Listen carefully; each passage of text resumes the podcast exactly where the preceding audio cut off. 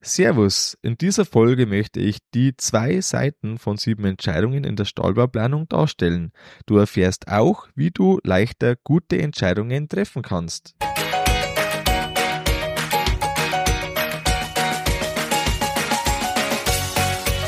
Herzlich willkommen beim Kuhstall Bau und Umbau Podcast. Hier bekommst du viele nützliche Ideen und Tipps für deinen optimalen Stall mit Blick auf das Wohl von Mensch und Tier. Schön, dass du da bist. Ich bin Gusti Spötzl und ich unterstütze Milchkuhhalter, die richtigen Entscheidungen für ihren Stallbau oder Umbau zu treffen und eine für sich optimale Lösung zu finden, ohne jemals schon einen Stall geplant und gebaut haben zu müssen. Hallo in der heutigen Folge. Heute möchte ich zuerst sieben Entscheidungen vom Stallbau ansprechen, dann aufzeigen, warum beide Seiten vernünftig abgewogen werden müssen und zum Schluss sprechen wir noch an, wie wir das schaffen, dass wir Entscheidungen nicht vor uns herschieben. Was sagst du dazu zu dem Spruch? Ich baue mir einen Roboter und Hochboxen ein, dann habe ich fast keine Arbeit. Stimmt, oder? Ah, ich glaube, ganz so einfach ist es dann doch nicht. Es gibt die geistigen Gesetze, das ist im Endeffekt so wie die physikalischen Gesetze, also sowas wie die Erdanziehungskraft, wie es die gibt, nur etwas anderes, ein bisschen eine andere Basis, sage ich mal, und man kann sich entweder dagegen wehren, die gelten aber trotzdem, oder man nimmt es einfach so an, dass das so ist. Und ein so ein geistiges Gesetz, das ist das äh, der Polarität. Das besagt im Endeffekt ganz einfach, wo Licht ist, da ist auch Schatten. Das eine bedingt also das andere. Also auch beim Stall, wenn du jetzt einen Stall dir vorstellst, der hat eine Sonnen- und eine Schattenseite. Oder man spricht ja auch von den zwei Seiten einer Medaille. Und auf den Stallbau übertragen heißt es dann, wer die Vorteile von XY möchte, der hat auch die Nachteile von dem XY dabei. Nehmen wir jetzt stellvertretend einfach die Tiefboxen oder die Hochboxen und dann kann man sich vorstellen, entweder oder, Vorteile, Nachteile. Das Mittelmaß, das hatten wir im alten Stall, da kann ich nur sagen, macht das nicht. Also jede Entscheidung hat zwei Seiten. Und da schauen wir uns jetzt die sieben Entscheidungen an oder sieb, äh, sieben Entscheidungen, die beim Stallbau zu treffen sind, von sehr vielen Entscheidungen. Und das ist auch keine Vollständigkeit, die jetzt da da ist. Aber wir überlegen jetzt uns einfach mal so kurz und spontan bei sieben Entscheidungen, die beim Stallbau anstehen, Vor- und Nachteile. Einige Entscheidungen schauen wir uns jetzt ein bisschen genauer an und über andere gehen wir dann schneller drüber. Nehmen wir jetzt, wie schon anfangs angesprochen, die Hochboxen oder die Tiefboxen. Man entscheidet sich ja dann für ein System in der Regel. Es wird eher selten kombiniert. Es gibt natürlich auch die Fälle, in denen kombiniert wird, aber in der Regel entscheidet man sich entweder für Hochboxen oder für Tiefboxen. Was sind Vorteile von Hochboxen? Einfachere Pflege ist da ein gern genanntes Argument. Man braucht weniger Einstreu. Und die Nachteile sind dann einfach, dass das teurer in der Anschaffung zumindest ist. Äh, es hält eine begrenzte Zeit. Irgendwann sind die einfach dann durch oder bilden Mulden, wo dann die Milch drin ist, äh, genau im Zitzenbereich man hat doch meistens eher kürzere Liegezeiten, als das im Vergleich zu den Tiefboxen der Fall ist. Und äh, leider zu häufig gibt's haarlose Stellen an den äh, Sprunggelenken oder an den vorderen Knien oder und auch Gelenkbelastungen, die einfach nicht ganz äh, vermeidbar sind, weil das einfach nicht so weich ist wie jetzt alternative Sachen. Also es gibt da bessere und es gibt schlechtere, völlig klar, aber grundsätzlich sind es einfach mal Nachteile, die man mit Hochboxen hat. Und Vorteile von Tiefboxen wären jetzt, dass einfach ein besserer Komfort da ist bei gut gepflegten Tiefboxen. Man hat eigentlich kaum Probleme an irgendwie Gelenken. Äh, es sind meistens wirklich saubere Tiere, also das hängt dann natürlich stark vom äh, Pflegezustand der Liegeboxen ab. Und was sind die Nachteile da gleichzeitig dabei? Man braucht mehr Einstreu als jetzt bei einer Hochbox und man hat einen täglichen Aufwand, der zur Pflege einfach notwendig ist. Und da denkst du vielleicht jetzt gerade auch noch an weiteren Argumenten für oder gegen oder ja, für das eine, gegen das andere. Was zählt da bei dir? Da möchte ich dich jetzt einfach aufrufen. Du kannst jetzt auch eine kurze, äh, kurz auf die Pause drücken und dann wirklich nochmal überlegen, was wäre jetzt so bei dir, wo du sagst, Mensch, das ist einfach ein Punkt, der bei mir eine große Rolle spielt und deshalb ist es so oder so. Meine Empfehlung geht äh, tatsächlich, du kennst mich äh, vielleicht schon länger und dann weißt du das auch, meine Empfehlung geht auf Tiefboxen, weil Tiefboxen einfach äh, gesündere Tiere fördern. Und zwar einfach in der Hinsicht, dass sie bequemer liegen können. Im Liegen wird die Milch gemacht. Und wenn da eine gut gepflegte Tiefbox da ist und da setze ich ganz viel drauf. Also mir ist es sehr wichtig, dass Tiefboxen einfach gepflegt werden. Das gehört zur Arbeit dazu, in meinen Augen unbedingt sogar. Man kann das ja auch mechanisieren oder etwas vereinfachen. Aber wichtig ist, dass man den Kühen einfach den bestmöglichen Komfort bietet und da sind Tiefboxen im Vorteil. Ähm, es geht auch mit Hochboxen. Es ist auch manchmal so, dass man äh, Kompromisse machen muss aus verschiedenen Gründen. Das äh, weiß ich völlig äh, ganz klar. Aber äh, um es jetzt kurz zu halten, wir wollen ja einfach äh, Vor- und Nachteile sammeln und wir wollen ja jetzt nicht einen Entschluss treffen. Das machen wir dann später noch, wie wir vor allem auch bei schwierigen Entscheidungen dann auf die richtige Entscheidung kommen. Ein weiterer Punkt sind planbefestigte Laufgänge oder Spalten. Wenn wir jetzt uns die Spalten anschauen, da ist einfach die Flüssigkeit sofort weg. Man braucht keinen Abwurf, somit ist auch eine Gefahrenquelle weg, die ansonsten da ist. Man braucht auch keinen Platz für einen Abwurf, der dann anderweitig nicht genutzt werden kann. Und vor dem Roboter sind Spalten einfach wichtig, dass da die Flüssigkeit weg ist. Also wenn man auch einen planbefestigten Boden macht, wird man doch äh, meistens zumindest teilweise Spalten einbauen in bestimmten Bereichen. Was sind die Nachteile? Warum ist es dann nicht so einfach, dass man sagt, man macht dann sowieso nur Spalten? Natürlich sind die viel teurer und der Bau ist viel aufwendiger. Also die teurer sind die Spalten in der Kombination, in der notwendigen Kombination mit dem Kanal, der darunter fällig ist. Und dann ist ja das auch äh, nicht mehr so einfach wie früher, was äh, die Auflagen, die gesetzlichen Bestimmungen angeht.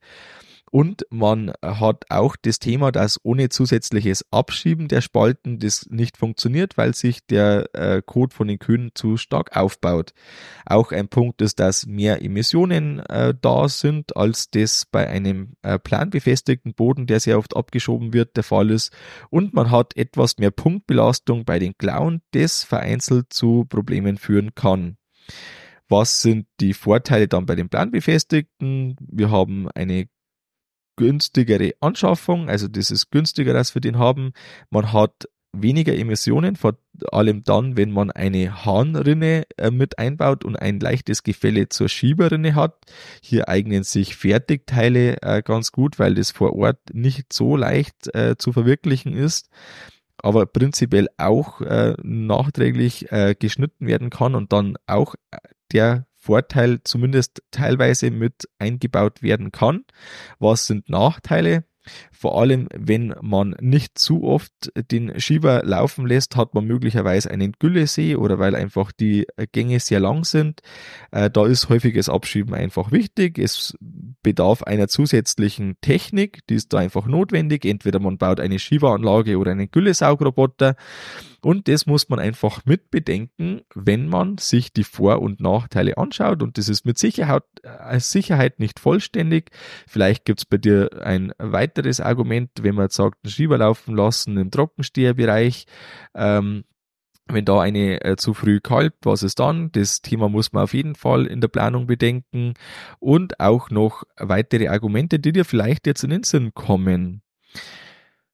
Manchmal stellt sich die Frage nicht, weil man vielleicht ein bestehendes System einfach dann verlängert oder das gleiche dann wieder macht, weil es einfach äh, systembedingt Sinn macht. Manchmal oder oft besser gesagt stellt sich aber schon die Frage, wie passt es am besten? Eine Frage, die sich häufig auch stellt, das ist die Melkthematik. Baut man jetzt ein AMS, einen Roboter, oder baut man sich doch den Melkstand ein? Wenn man jetzt schon einen Melkstand hat, dann ist der vielleicht zu klein oder er ist sehr, ähm, ja, nicht mehr zeitgemäß, sagen wir mal so. Und da sagt man, okay, ich kann jetzt in den alten Stall ohne großes zusätzliches Gebäude einen Roboter einbauen, wunderbar, dann kann das einfach ein super Argument sein. Aber jetzt schauen wir mal ganz nüchtern uns einfach so Vorteile und Nachteile beider Systeme an. Beim Roboter habe ich flexiblere Arbeitszeiten, ich bin nicht mehr so fix an die Melkzeiten gebunden. Die Stallarbeit ist leichter alleine möglich, wenn man jetzt einfach da personell vielleicht knapp aufgestellt ist. Man hat weniger körperliche Belastung und man kann auch viel leichter und vor allem im Familienbetrieb mehr Melkungen pro Kuh ermöglichen. Was sind Nachteile vom gleichen System? Wir haben grundsätzlich höhere laufende Kosten. Das ist einfach äh, der Technik geschuldet. Man hat eine ständige Rufbereitschaft, die muss man einfach dann auch machen, vor allem wenn der Roboter ausgelastet ist, dass man auch in der Nacht bereit ist, den wieder in Gang zu setzen, wenn irgendeine Kleinigkeit daherkommt. Es kann sein, dass äh, einfach die Technik irgendwie mal äh, nicht so funktioniert, wie sie soll. Also man hat da einfach eine Fehlerquelle äh, der Technik. Meistens ist ein Bedienungsfehler, aber nichtsdestotrotz ist das ein Punkt, der grundsätzlich einfach möglich ist. Und was sind jetzt wieder die Vorteile vom Melkstand? Man hat erstens mit Sicherheit einen günstigeren Unterhalt, das ist zumindest in der Regel so. Das Melken ist danach auch sicher erledigt. Also wenn ich jetzt da die Stunde oder je nachdem, wie lang es dauert, zwei Stunden, wie auch immer, wenn man die Arbeit erledigt hat, dann ist sie einfach erledigt. Und man hat einen direkten Kontakt und eine Sichtkontrolle der Kühe und spart sich somit ähm, ja, Zeit vor dem PC mit Datenauswertung. Nachteile sind aber auch ganz klar. Man hat den festen Arbeitsblock, das passt nicht in jeden Betriebsablauf gut rein. Man hat die körperliche Grundbelastung, äh, die beim Roboter wegfällt. Und je nach Ausführung hat man deutlich oder minimal längere Arbeitszeiten. Dreimal melken ist vor allem im Familienbetrieb eher schwierig. Das heißt, man hat auch einen Nachteil äh, möglicherweise bei den Kühen, je nach Leistungsniveau stärker oder schwächer äh, vorhanden. Und so kann man äh, beim Roboter das rein nüchtern sehen. Man kann es auch sehr emotional sehen. Das ist je nachdem, wie jemand äh, gestrickt ist. Und das ist äh, für mich völlig in Ordnung, wenn jemand absolut nicht von dem überzeugt ist oder absolut schon. Und äh, das muss so sein. Das darf jeder so sehen, wie er es möchte.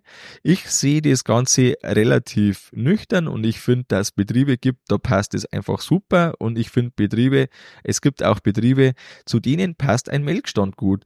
Und da äh, gehören ja wir auch tatsächlich selber dazu, zu den Melkstandbetrieben, aber ich verstehe trotzdem jeden, der sagt, ein Roboter, das passt für mich wunderbar.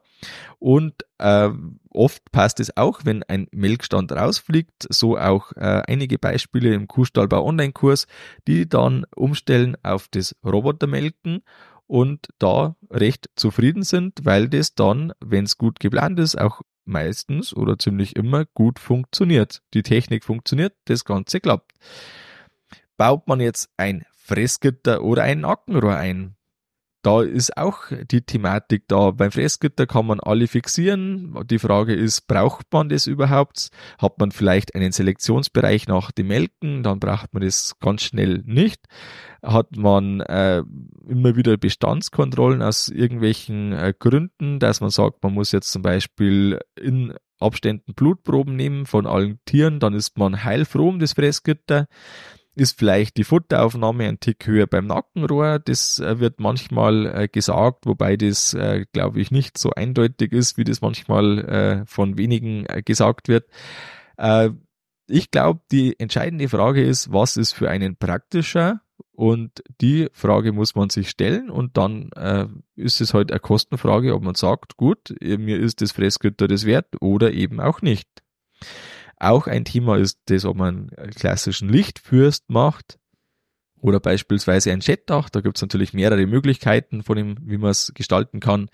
Ein Lichtfürst bringt auf jeden Fall mal mehr Licht, kostet aber mehr Geld. Wenn es blöd läuft, macht man sich ein, ein kleines Treibhaus aus dem Stall. Das wäre katastrophal erstmal, wenn es so wäre. So, so schlimm ist es dann nicht leicht, aber es kann ja sein, dass eine Liegeboxenreihe um zwei Nachmittag komplett in der Sonne steht, so wie es bei uns gewesen wäre. Und das muss man meiner Meinung nach dringend vermeiden. Ein Schettdach ist da in der Regel günstiger. Man muss halt dann schauen, wie passt es von der Windrichtung, dass man es richtig auslegt. Und im Kuhstallbau Online-Kurs sind einige Teilnehmer schon sehr überrascht gewesen, wenn man dann den Sonnenstand wirklich mal anschaut im Stall und äh, das kann man machen. Und wenn dich das interessiert, dann melde dich gern bei mir da ist es wirklich ein Thema, wenn plötzlich aufkommt, okay, so in der jetzigen Anordnung vom Dach, da wäre wirklich eine Liegeboxenreihe komplett in der Sonne und das um zwei Nachmittags im Sommer. Herzlichen Glückwunsch. Eine weitere Frage ist dann auch der integrierte Auslauf oder der Extra-Auslauf, also der äh, Auslauf äh, beim Stall, dass man da sagt, eine gewisse Fläche hm, sollen oder müssten die Kühe einen Auslauf bekommen, weil es von der Molkerei vielleicht für ein bestimmtes Programm gefordert ist oder weil äh, eben ein neuer Stall dann mit Förderung gebaut wird, wo das Pflicht ist.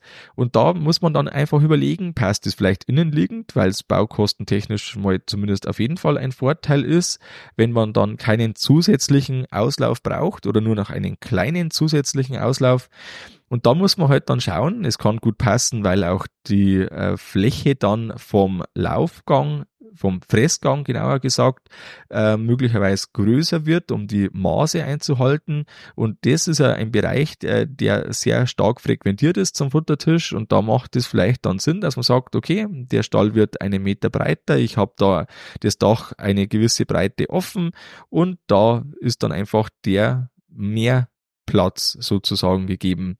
Auch hier wieder aufpassen, passt mit der Sonne, wie steht's um äh, ja andere Bedürfnisse wie Frost und so äh, Geschichten. Aber grundsätzlich ist es auf jeden Fall eine Überlegung, die man im Neubaubereich sich stellen darf. Und dann die siebte äh, Frage oder die siebte Entscheidung jetzt, die ich heute dabei habe, das ist jetzt das, äh, die Grundsatzentscheidung sozusagen, baue ich einen Stall oder lieber nicht? Und da muss man abstufen. Abstufen zwischen einem Umbau, einen Umbau mit Anbau und einen Neubau. Und vielleicht beim Neubau auch noch zwischen Neubau nur für laktierende Kühe oder dann tatsächlich Neubau für laktierende Kühe, Trockensteher, Abkalber und vielleicht dann sogar noch für das Jungvieh. Erstmal vielleicht die Frage, was passiert, wenn man nicht baut? Das kann jetzt, äh, also auch da macht es wieder Sinn, äh, sich die eigenen Vor- und Nachteile da abzuwägen. Aber es kann dann doch schnell sein, dass sich das dann mit der Kuhhaltung aufhört. Das kann jetzt passend sein für einen Betrieb. Wenn du hier zuhörst, könnte ich mir vorstellen, passt es für dich nicht. Manchmal passt es auch gut, wenn man sagt, ich mache jetzt nichts, weil in ein paar Jahren die Generationenfolge, äh, der Generationenwechsel ansteht.